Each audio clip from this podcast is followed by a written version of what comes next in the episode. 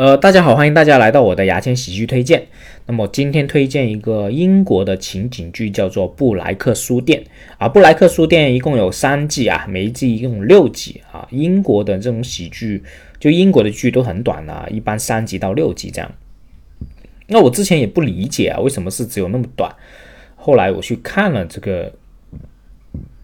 反正我去看了他们这个呃，就简单了解一下，他英国那些制作都是。他不喜欢搞得那么累的，搞那么辛苦的，是着重于质量，所以他们出很少集啊。特别我之前呃，我好像也没有推荐过 IT 狂人是吧？后来我以后我会推荐一下，就是比如说 IT 狂人这样出了四季，每一季也是只有六集，非常快就看完。那这个布莱克书店，我相信大家如果是看进的话，两三天就可以看完了。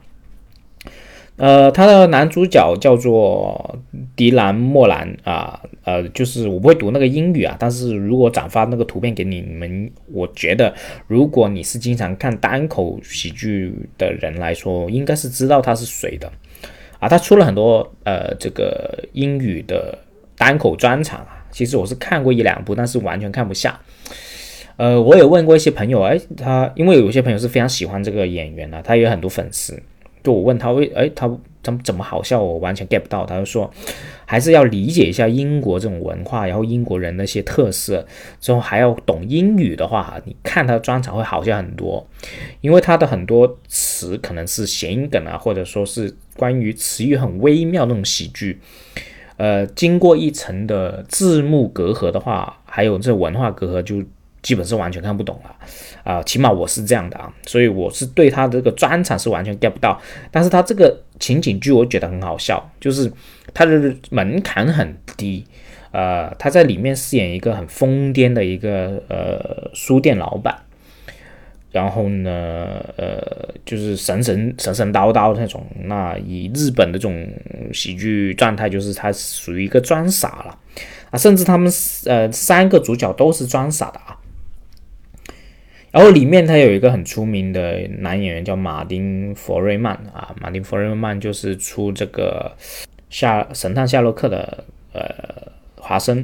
还有霍比特人这个外传的主角啊啊一二三他都有他的啊，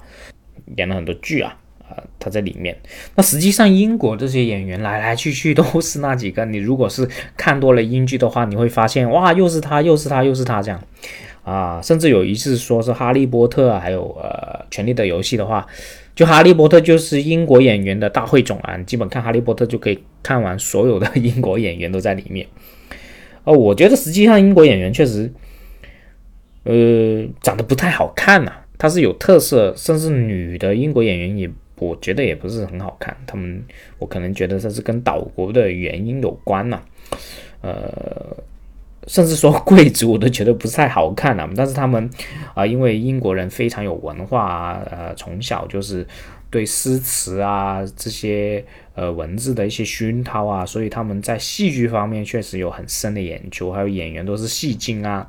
都是老戏骨啊这样的，嗯，所以很多好演员都是英国出来的啊。那说回这个喜剧呢，啊，我们主要还是讲喜剧。那我之前也是推荐过德国的屌丝女士啊。呃，就是我一直希望大家多涉猎点不同国家的喜剧，我们去广泛的涉猎去看看，呃，全世界的喜剧是怎么样的。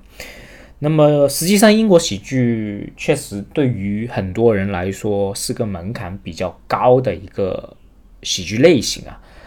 我刚刚讲了，因为英国它的一些文化的深刻啊啊，还有一些研究啊，还有对戏剧的一些研究，它对于它的喜剧，我们实际上在中国来说，嗯，很难 get 到。我觉得是门槛还是挺高的，就是你很难吃吃它的梗。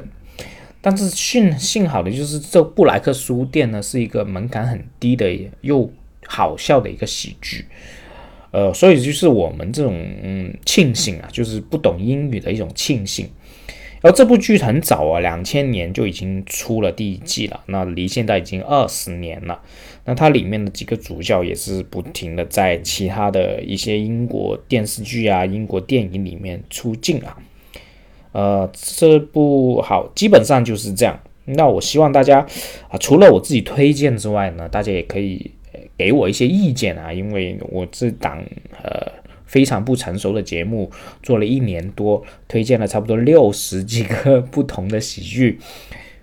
我还是 墨水还是有点不够的啊，所以希望大家如果真的有自己看了我也没有推荐过的，可以推荐一下，特别是我后面还是呃多讲讲这些中国的啊。啊，呃，美国的一些脱口秀演员呢，也广泛的讲讲啊，就是，呃，把这些演员都补全了吧，嗯，让大家去就更系统的去了解世界不同的喜剧，嗯，基本上是这样。好，今天就到这里，拜拜。